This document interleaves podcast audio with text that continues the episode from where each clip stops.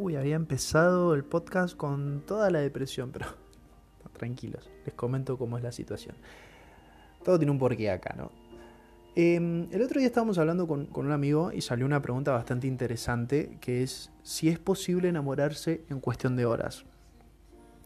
Mandé esta misma pregunta a un grupo selecto de personas muy destacadas eh, mentira, se la mandé a mis amigos y la mayoría respondió desde su vivencia y fue bastante interesante porque me dijeron que sí, me dijeron que no. Una amiga se ganó el premio a la mejor respuesta creativa porque mandó el sticker de uy quieto y la verdad me tenté mucho al leerlo. Así que voy a responder desde mi experiencia y desde mi vivencia como siempre hago, ¿no? Yo creo que sí y creo que no. Y acá va mi justificación. Primero hay, hay que entender la diferencia entre estar enamorado y amar que para mí son dos conceptos completamente distintos. Estar enamorado es solo una idealización de cómo es la otra persona. Porque siendo honesto, cuando estás conociendo a alguien, mostrás tus mejores fachas, mostrás tu lado más hermoso. Es como, es como una carcasa armada a medida, destacando lo que más amamos de nosotros para que no vean qué tan rotos estamos. Suena fuerte, pero sí, es verdad. A ver, Aparte, cuando te estás conociendo, buscas el match instantáneo. Y ojo, no lo estoy juzgando, ¿sí? Tiene que haber una cierta conexión para que eso continúe. Pero acordate que cuando lo hiciste, cuando realizaste este match, fue con esa primer carcasa, con esa primera idea que te presentaron. Con el tiempo te das cuenta que tenían muchas cosas en común, así que genial, sigamos viaje, la seguiste conociendo y a poco fue mostrando partes de su verdadera personalidad que no te copaba tanto.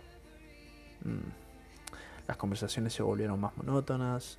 Todos los días escribían y llegó un momento en donde no tenían tema de conversación.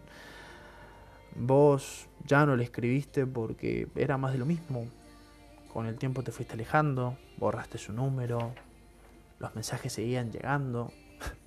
ya te coloca, me abandonaste, te extraño, te quiero. pará, pará, loco, pará. Te vi tres veces nada más. ¿Cómo desarrollaste un apego hacia mí tan rápido? Esto me lo contó una amiga, tengo que aclarar.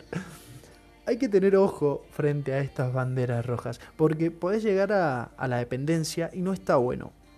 Lo sé porque lo viví, lo viví en carne propia y ahora entiendo cómo hace sentir a la otra persona. Por cierto, si mi ex llega a escuchar esto por esas casualidades, discúlpame por todo lo que te hice pasar y también te disculpo por lo que me hiciste sentir. Sin embargo, con el pasar del tiempo, ese concepto de enamoramiento pasa. Es fácil enamorarse porque son, como ya dije, idealizaciones que nuestra mente crea para sentirnos compatibles. Boluda, me abrió la puerta del auto, ¿puedes creer? Ya no hay caballeros así hoy, en día. Mabel, te abrió la puerta porque no quiere que le golpees el auto al cerrar. No seas tan boluda, ¿sí?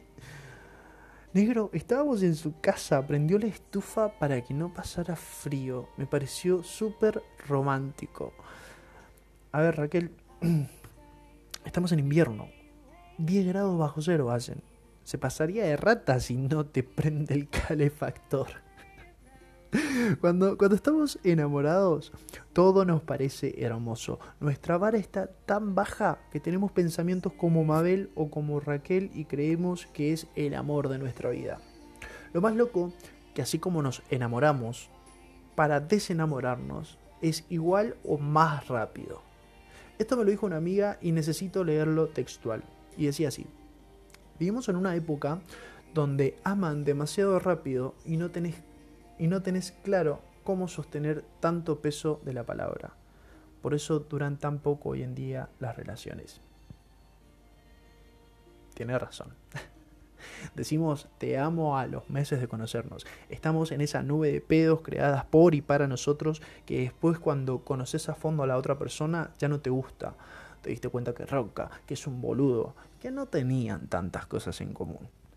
Y ojo, cuando digo a fondo, hablo de cuando empezaste realmente a conocerla, porque cuando viste todo ese quilombo, decidiste huir. El te amo, el te amo va con el tiempo. Amar lleva tiempo, lleva saber del otro. Son, son las miradas. Y no solamente estoy hablando de las miradas lindas, ojo, estoy hablando de esas miradas de, complicidad, de cuando ven algo y al mismo tiempo y se miran y ya se dijeron todo es el diferenciar la risa más sincera, la, la, carcajada de, de, la mueca por compromiso. Es el soñar juntos y también el soñar por separado, porque ojo, antes de estar con esa persona vos eras un individuo y tenías tus sueños, tenés tus sueños, tenés tus ideas de vida y que te acompañe, eso para mí también es amar, independientemente si las cumplís o no. Amar es sobre gustos, es sobre sus gustos, sobre tus gustos, es el respetar que la otra persona sea tan gustado será ti y que vos seas tan princesita Karina. que puedan incluso convivir con eso y que entiendan que eso no va a crear una brecha, sino que lo toman como un desafío de aprendizaje. Aparte, seamos honestos, es muy gracioso ver a un rockero bailando cumbia. si te pones a ver, hay mucho que hay que tener para amar, muchas cosas que hablar, millones de temas de conversación, tanto que aprender de uno y del otro que muy pocos están dispuestos o se animan a ser conocidos a profundidad. Poca gente se anima a los matices. Poca gente está dispuesta a decir que el amor romántico que te vende Disney no existe. Aunque después termines viéndote enredados un sábado a la noche con una copa de vino de por medio. Cuando llega, cuando realmente llega, toda película romántica te parece sacada de la realidad. Aunque bueno, la realidad te despierte con un pedo a las 2 de la mañana.